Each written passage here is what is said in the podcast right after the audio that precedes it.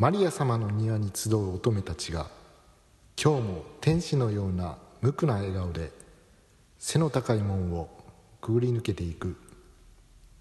汚れを知らない心身を包むのは深い色の制服。スカートのプリーツは乱さないように。白いセーラーカラーは翻さないように。ゆっくりと歩くのがここでのたしのみ。私立リリアン女学園。ここは乙女の園。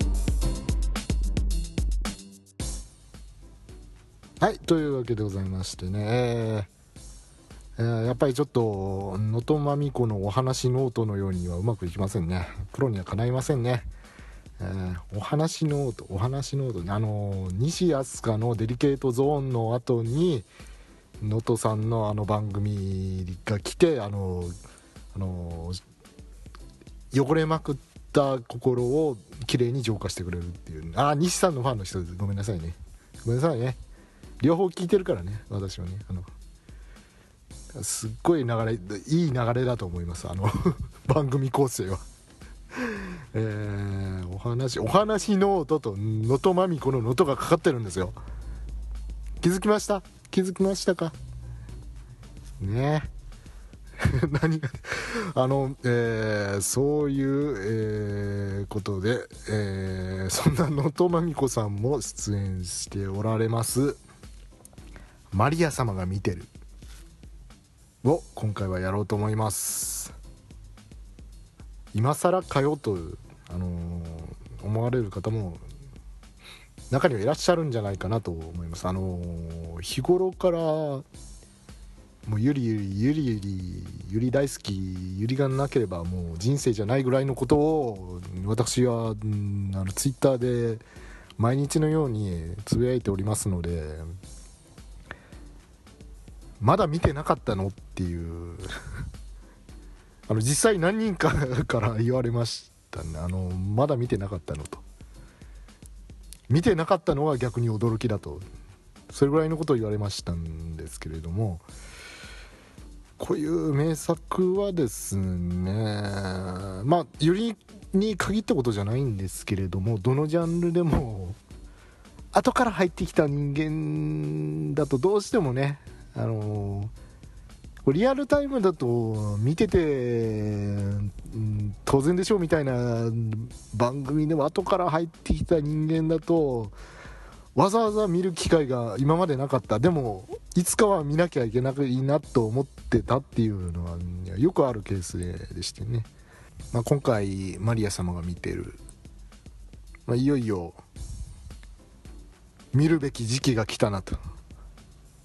時は来たなと思ったので、えー、例によって TSUTAYA に行って、えー、マリミテの、うん、DVD を借りてきたんですけれども、えー、借りてきて見て、えー、2巻ぐらいまで借りたのかな？2巻ぐらいまで借りてで即返して、えー、もう翌日にはブルーレイボックスを注文してましたねアマゾンに。ポチってましたね。もう早かったね。うん。マリ見て見とこうかなって思っても2日後ぐらいにもうポチってたもんね。うん。去年の10月ぐらいだったと思います、うん、でもその後一気にマリ見ての一気を見て。あダジャレじゃないんですよ。ダジャレじゃない？あもう、ね、そそういうのは嫌なんだよな。そういうのこうなっちゃうのが嫌なんだよな。一気を一気見して、まあ、こうなっちゃうのが嫌なんだよな。まあ一気を一気見しました。で えー、それからあと,、えーと、CD も聞いたかな？CD も聞いてでまあブルーレイボックスなので当然2期3期4期までまり見てあるので、えー、OVA も含めてですね、えーまあ4、4, シリーズあるんですけれどもいま、えー、だに、えー、1期しか見ておりません。何を言ってるんだと。まだ見てないのかと、えー、思われ買ったの去年の 10月末なんですよね、えーえー、これを収録している現在は、えー、2月の頭です。年明けて2月の頭です。まだ1期しか見ていません。どうしてだと。そんなに好きなら一気に見ろよって。あもうダメだダメだなあのねいいですか？名作ですよ。もうスルメのように味わいたいじゃないですか。もうあの1期だけ3回見ましたよもう。ねで初見の時はやっぱりかなりエネルギーを使いましたね、もうこうなることが分かってたって自分の中では分かってたってだからだからあえて今までこうちょっと距離を置いてたっていうのはあるんですけれど前もこの番組でちょっと言いましたよね。あの酸っぱい武道力とかなんとか言いましたっけ、ええ、あれ名作に違いないわって。あこれ絶対好きになるやつだわっていうやつをこうあえて避けておくっていう。ちょっと見たらもうだってもう2日後にブルーレイボックスポチですからそうなっちゃうのもう自分で分かってるんでもうもうそんな欲望のままに 生きてたら破産してしまいますのでだからそこはあえて遠ざけるっていう手法をとって今まで生きながらえてまいりました。こんにちはズゴックでございます。あなんか初めて。こんあれ今回初めて自己紹介しましたね。あの開始から、えー、もう5分以上回っておりますけれども、えー、ソースは俺の妄想ズゴクでございます。というわけでねあのー、なんでこんなに時間が空いたのかと。もう一気をしゃぶるようにしゃぶり尽くしてでそこで一旦番組を作ろうと。4回分感想を述べようと。それぞれの シリーズに分けてね。こんなこんな名作をもうもう何だったら1話1話感想を言っていきたい、うん、それでもいいかなって思ったんですけれどもあの私のポッドキャストの番組欄が全部マリミテで埋まってしまってあこの人マリミテしか番組で喋ってないのかって思われるのもちょっと不本意なので、まあ、そこはちょっとある程度ねまとめて、まあ、1期だけっていう形にしようかなと思った次第でございます。で今冒頭で私が朗読したのがマリミテの、あのー、いつもオープニングアバンで、ね、主人公のユミちゃんが、ね、上田香奈さんが読むセリフですね、えー、私立リリアン女学園がどういうところかっていうのをね説明する有名なセリフでございますけれども。いいですよね。あのマリミって一番最初に第一印象でまずああいいなって思ったのはうん。やっぱりまあ百合の金字塔と言われる作品ではあるんですけれどもお嬢様言葉がいいわと。お嬢様言葉最高だっていう。上品。喋り方上品。もう。同級生に話しかけるのに何々さん何々はご存知かしらとか何々なさってとか。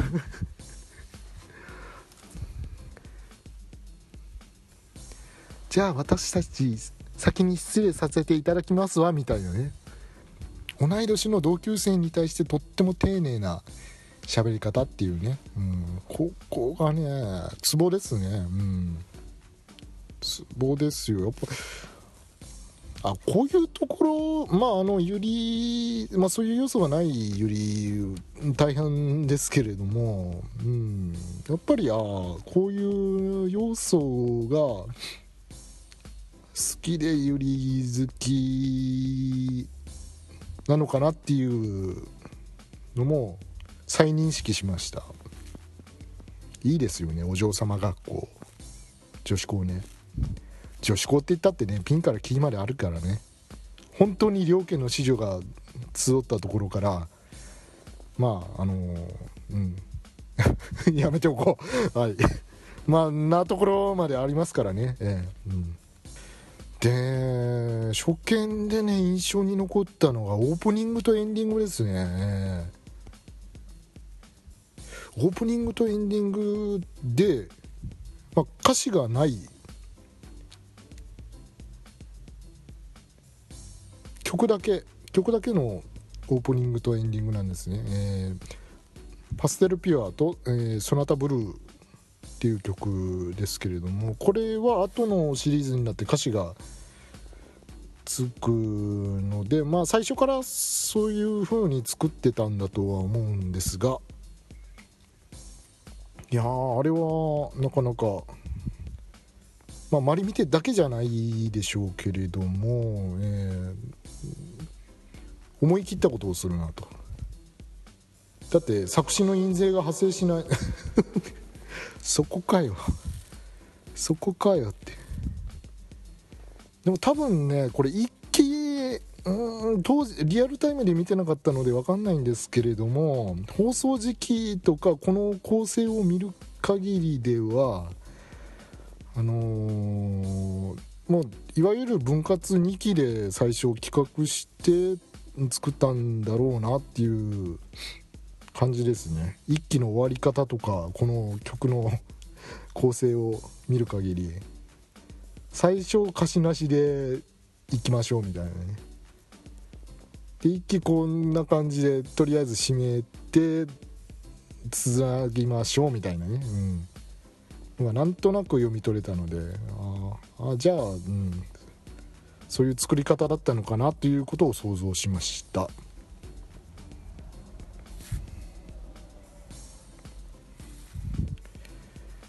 で脚本シリーズ構成はもうはい。最近はガルパンで有名な吉田玲子先生ですよ。吉田玲子先生ですよもう。もうねうん。やっぱもうもうこの時から女の子たちのキャッキャウフフを書かせたら一流だったんですね吉田先生。うん。素晴らしいですね、えーとマリミテの第一印象としてはあのー、やっぱり原作が小説ということもあって非常になんか言葉が美しいなんかさっきから美しい美しいばっかりですよあの作品の素晴らしさに反比例して語彙がなくなってくるっていうやつですかこれは。ガルパンはいいぞ状態になってくるんですけれどもあのーやっぱり言葉遣いがねしなやかっていうかたおやかっていうか、うん、美しいですね。うん。なんだろうあの漫画が汚いとかそういうことじゃないですけれどもアニメをオリジナルが雑なセリフとかそういうことじゃないですけれどもあやっぱりなんか小説家の言葉選びだなっていうのを感じるような何て言うんだろうね言葉運びってていうか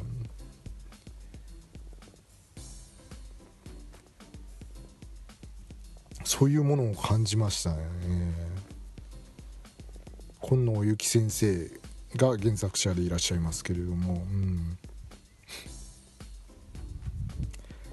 であの有名なセリフありますよね。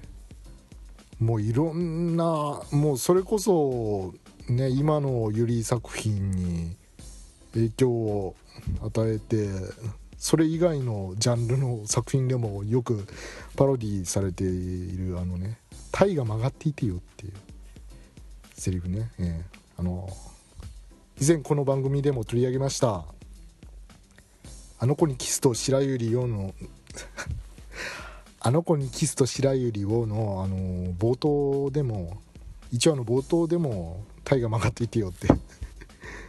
オマージュされてるんですけれども、えー、だってこれ原作書かれてもう10年以上経ってますよね、うん、いまだに使われるっていうね、えー素晴らしいですね。あのシーンが、あの冒頭だとは思わなかったので、えー、原作でどうなの？まあ原作も多分冒頭でしょうね、えー、あの感じだと。原作がね何十巻もあるんだよね あれね。あんまり見ては。読んでみたいなとも思ってるんですけれども今はアニメで精一杯なので Kindle 版あったかな？うん。まあ、できれば原作に触れてみたいですけれども、えー、今漫画も積んでいるようなこの私の、えー、生活ではちょっと出すにはね昔これ学生の時に出会えてたらな読んでたんだろうなって思うんですが残念ながら今のところ、えー、アニメのみにしか手を出しておりません。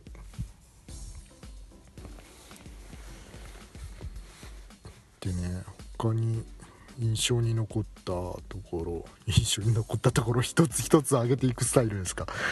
えー、山百合会って生徒会のまあ別名で山百合会っていう、ね、リリアン女学園ではそういう風に生徒会を呼んでいるんですけれどもそこの生徒会の役員があれ生徒会長っていないんだな。よく考えたら。3人3人会長がいるようなもんなのかな、うん、赤バラ様木バラ様白バラ様っていう、うん、3人こうトップがいてで赤バラ様木バラ様白バラ様って読まない読まないんですよね。あのロサキネンシスロガロサギガンティアロサフェティダっていうフランス語で呼ぶんですよね、最初聞いた時何の呪文かなって思いましたもん。ロサキネンシス・アンブートゥンとかね、えー、何それ。呪文？怖いって思いました。禁断の何禁断の破壊呪文か何かと思いました。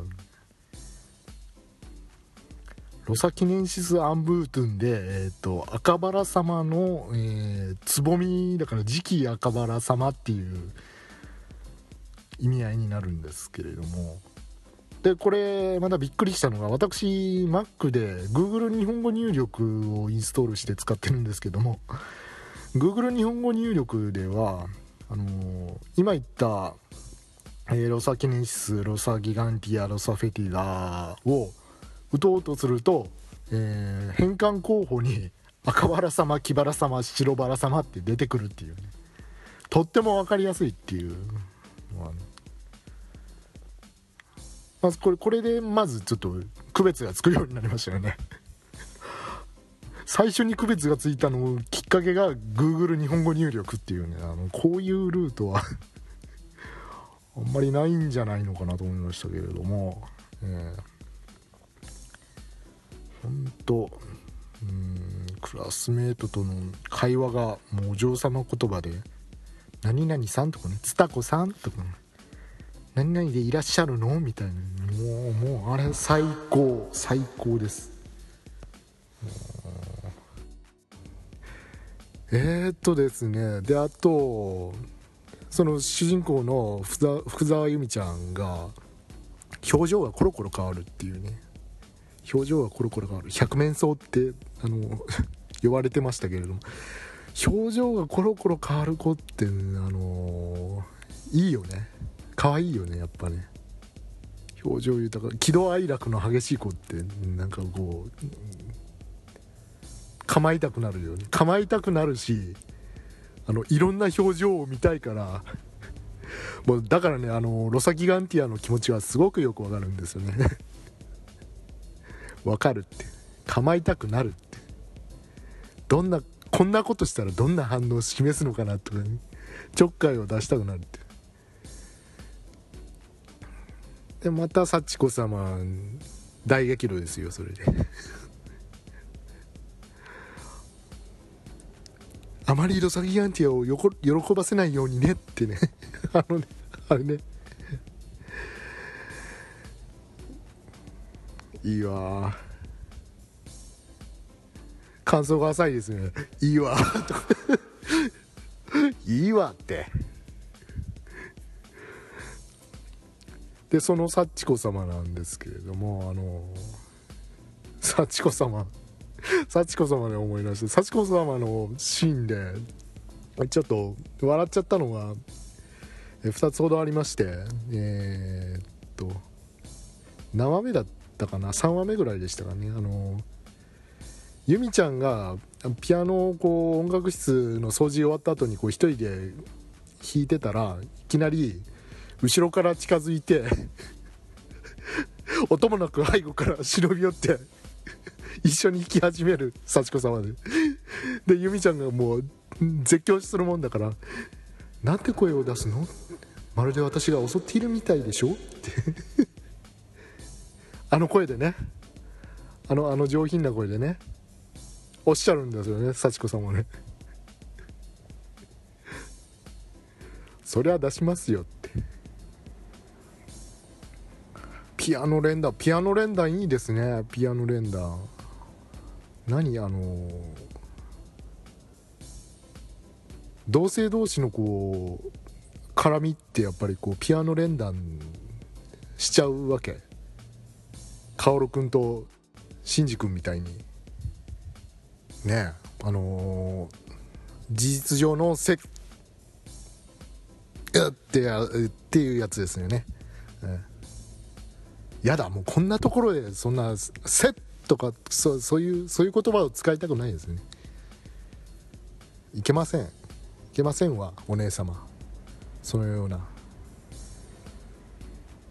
手をつないだらもう赤ちゃんが生まれてしまうような世界ですから。そんな世界じゃないか。そんな世界じゃない。うん。もうそそういう感じの世界ですからね。もうそんなせせなんてそんなことおせっせって言いましょうか。おせっせって。せっせっせのよいよいよいですよね、うん、あれそういう意味なのかな。違いますね。はい。また身体的な絡みをねやってくるのがまあたびたび、名前を出しているロサギガンティアこと佐藤聖様なんですがあんまりこう抱きついてくるもんだから由美ちゃんも誰かで構わずこういった行為をなされるんですかとか聞くんだよね。誰かで構わずなんて 切そうない。由美ちゃんだけだよみたいな。はあ？はあ。でまたそこにタイミング悪く現れる幸子様っていう。何何これ？三角関係とか思い で去り際にね去り際にこそっと耳打ちして「幸子を嫉妬させておいてあげたよ」って。計算通りだよもう。何この生徒会役員。何これ。もう神様とか。マリア様なのってでもねまあそのね聖様にあんなことがあろうとあろうとは、うん、まあまあそれはまた後で話しますけれども、えー、で幸子様の笑っちゃったシーンもう一つが、えー、シンデレラの劇をやることになったんですけれどもそこでやる、えー、ダンスのシーンがあるんですけれどもそれを練習するところでえー、っと幸子様が相手がいない 状態えっ、ともっと言うと長谷倉玲さんが由美ちゃんの相手をするためにパートナーをこう外れてであのー、幸子様は、えー、一人でじゃあちょっと踊りやってみようっていう感じでこう音楽に合わせて踊るんですけれども。それをうっとりしながら見つめる由美ちゃんっていう構図はまあまあいいんですけれどもあれ冷静に見るとこう幸子さん 幸子様ちょっとちょっと滑稽だなと。あ言っちゃった。もう。ちゃいます。あのちょっと滑稽ですよね。うん。あのうん。なんかねあのところ。一人でシャドーダンスっていう。ちょそうん。笑うとこじゃないと思うんだけどねあそこはね。ああなんて幸子様優雅な踊りをなされるのみたいな感じのところなんだろうけど。うん。俺はちょっとこう、うん、シャドーダンスって シャドーダンスかっこ笑いって思いながら 見てましたけど、えー、でまあそんなところですね。えー、であとは次に書いてるのが 次にメモってるのが由美ちゃんの泣き方が上品っていうのそうそうそうそうそう。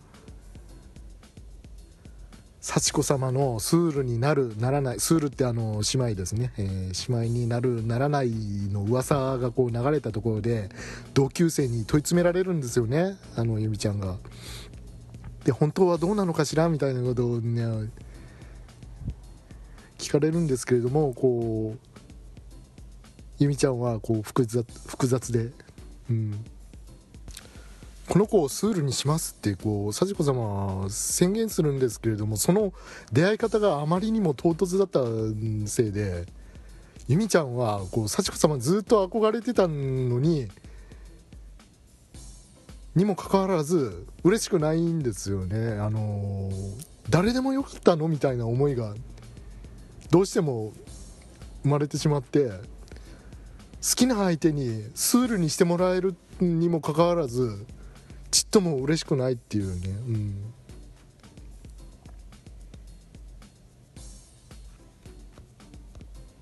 でそんな中でこう同級生からするにななったの？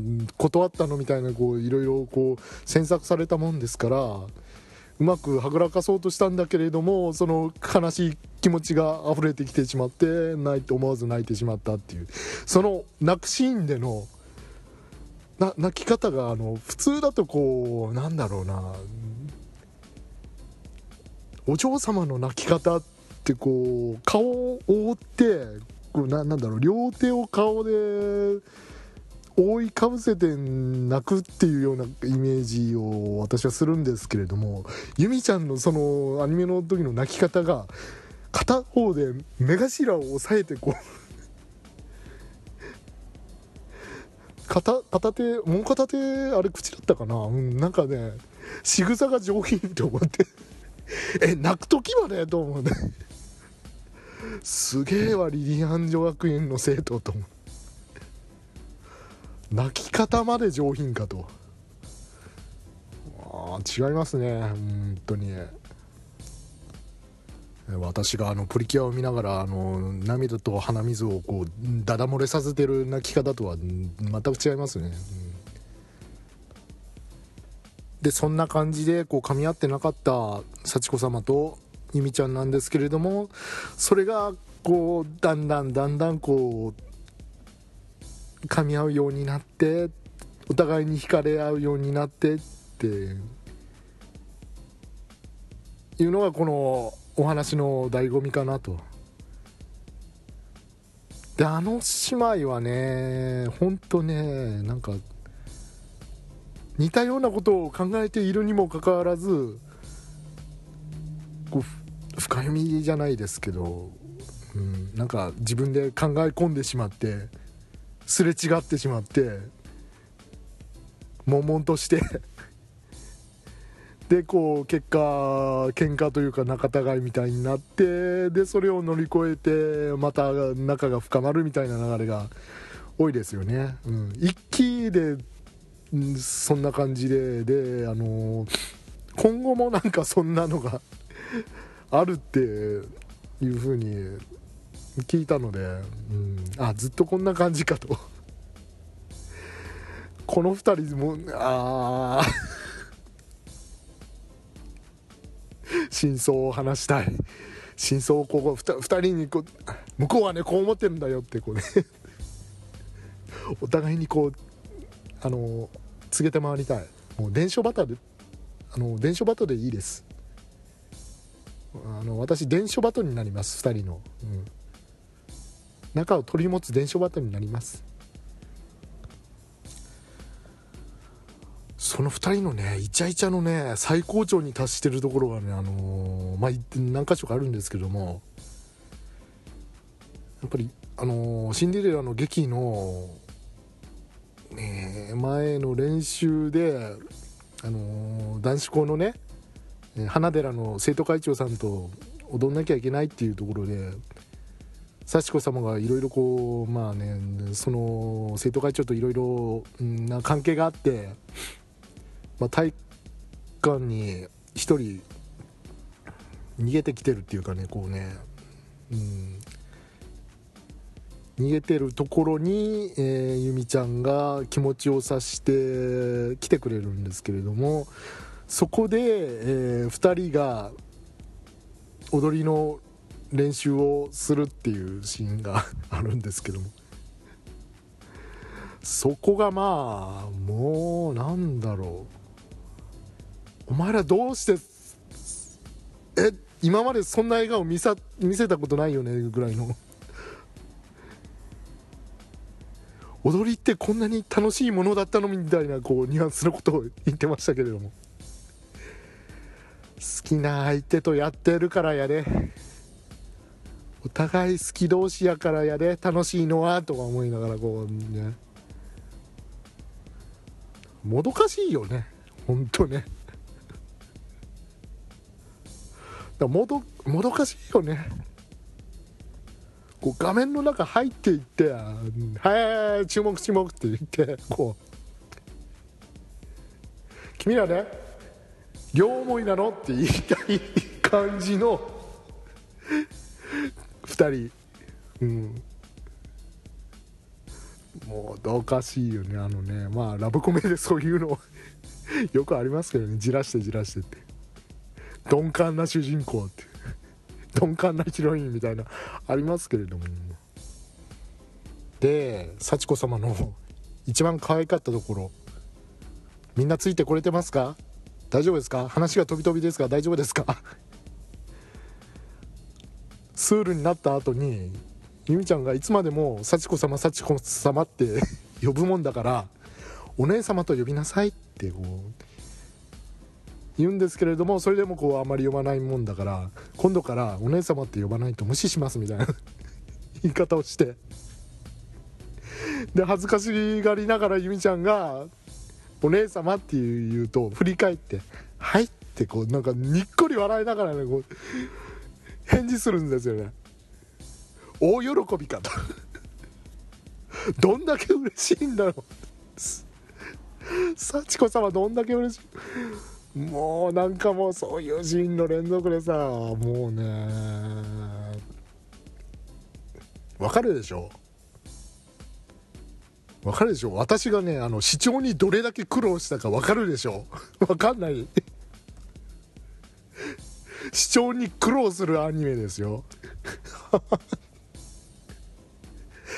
マリミテはあのゆり中が視聴に苦労するアニメですとか言ったら言ったらちょっとあハードル高いのかなと思う人が多いからいけないかな。何て言うんだろうね。もうエネルギー使うよね。ほんとねあのー、なんだろうねあのー、燃え殺される燃え殺されるっていう 表現を皆さん使いますか？燃え殺されるあのー、ねあまりの燃え戸に死んでしまうのではないかっていう気持ちに陥る感覚を燃え殺される燃え死ぬって言いますけれどもまあオタクを極めてる方は大体こう分かっていただけると思うんですがまあ燃え殺されますよね あれ見ては。なんそういうシーンがこうね多いからだから一話一話こう息継ぎをしないといけないよね。なんうん。息継ぎをしないといけないよねってなんだよな。本当なんかこうそうだよ。燃え殺されるこう窒息しそうになるからね。ちょっとちょっと V 止めてって。でそこでこう息継ぎしないと。次行けないっていう。このままだと俺こう死んじゃうからってそんな感じの強力なアニメですよ。えそんなこんなでもうすでに40分近く話してますけれどもまあ話したいことが終わらないですね。もう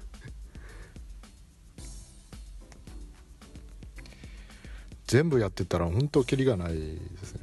えー、なんだろうバレンタインバレンタインデーの話もしたいし。でも一番話をしておきたいのこれは抜かせないなっていうのはやっぱり茨の森ですね。あれはちょっと油断してましたね。あの手前ぐらいでこうあ一旦ここで一つの話終わるんだなって思ってで止めてであ感想とか書いてたらどこまで見たんですかってこう聞かれたんであ次はなんか茨の森っていうシリーズらしいですよっていうことを伝えたところあって言われて。生きて帰ってこいよ的なこと 言われてこっちもあっと思って。あのー、ね、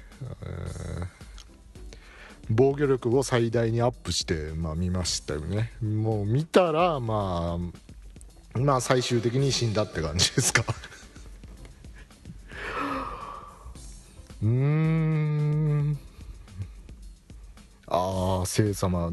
ああ聖様やっぱこういうことがあったんだねってうん。納得するわっていうようなエピソードで。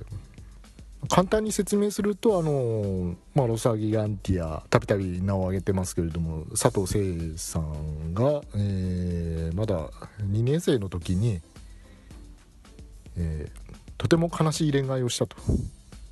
とても悲しい恋愛をした。恋愛相手はもちろん女の子です。はい。一応説明しておきます。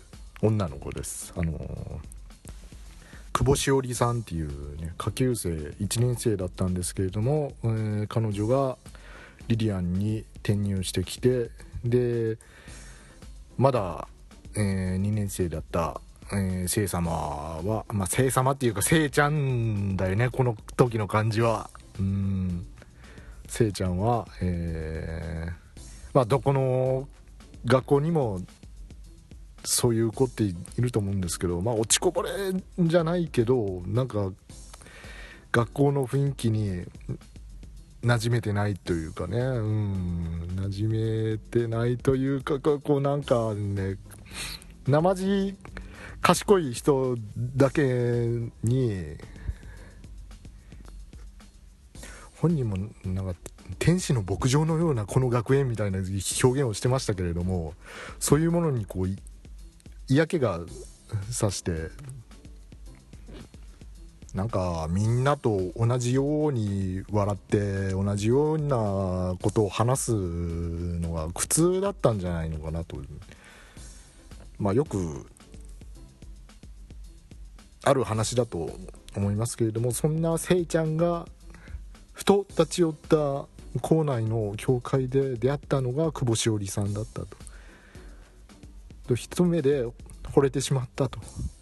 ですぐに相思相愛になってでたびたび仰せを重ねたんですけれども、えー、この時すでにもうあの先代のロサギガンティアの、えー、する、うん、ロサギガンティア・アンブートゥンだったんですけれども、えー、山ゆり会の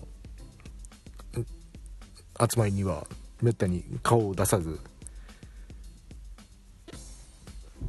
不真面目な生活態度だったのでもうお姉様は私をとのスールの関係を解消して別のスールを迎えられてはどうですかみたいなことを言ってたんですけれども、えー、仙台のロサギガンティアは、えー、それを許さなかったというか許さなかったっていうか彼女もねどういううん、この子はどういう子かっていうのをね深く深く理解して、えー、そういうふうに見放しちゃダメだっていうのを分かってたからわざと、うん、見放さなかったんだと思いますけれども。でそうやってどんどん 生活は荒れていって荒れていってじゃないけど、えー、久保しおりさんとの、えー関係が、えー、もう中心になっていってもうそれ以外のことは全部おざなりになっていって、えー、もうそんな彼女のことをやっぱり周りも心配するんですよ。のめり込みすぎだと。でも本人は聞かないんですよね。うん。あの、現、えー、ロサ記念室である陽子様も、あのそんな聖様のことを、ね、気にかけてたしなめるんですけれども聞く耳持たないんですよね。恋は盲目ですから。恋は盲目ですから。ね。聞く耳を持たないんですよ。でバラの温室に行ってお互いの髪を絡めたりでなんか森の中で2人で抱き合ったりとかねして。あそこで言ったセリフなんかななんだろうね指摘だったですね。何か生まれたって。抱き合いながらこうしおりさんがこうせいさんにね。何か生まれたっていうね。なんだろうなこれっていう思いながら聞いてましたけど。うん。で最後にはその2人がある事情で引き裂かれてしまうとでそこで揉めて揉めたところがちょうど教会で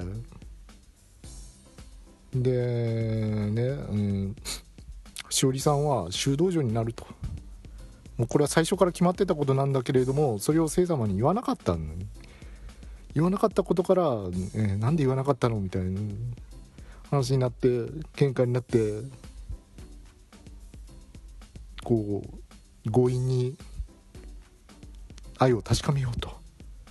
聖様は基礎をこうしに行こうとするんですけれどもそれをなあのしおりさんしおりさんもねずっと好きなんですよ。好きなのにこう拒まざるを得なくてやめてマリア様が見ているからって言うんですよ。こんなところでタイトル使わないでよって思いますね。何遍かねこうタイトル マリア様がご覧になっていたとかね見てマリア様月とマリア様だけが見ていたみたいなねあの言い回しがあるんでそこだけじゃないんですけれどもそういうところでタイトル回収するのやめてと思うよ。辛いわと思う。切ないわと思う私より神様を選んだっていうのって詰め寄ってね。それですからね。ああショックだわ。ね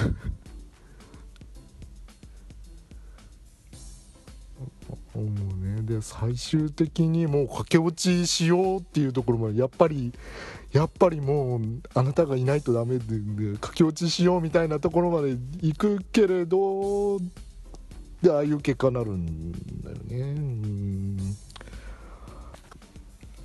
でもでも分かる分かるなもうね。あのぐらいの年頃ってもうなんか好きな相手のことがもうこの世の全てみたいなところになっちゃうでしょう。ね。うん。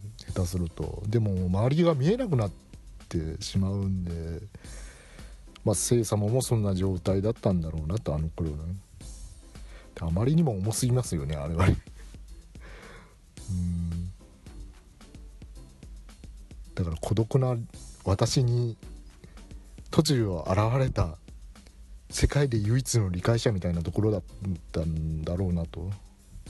でも相手は違ったっていうね、うん、でこのエピソードが出てくるきっかけになったのがまた、うん、すごいんだよね。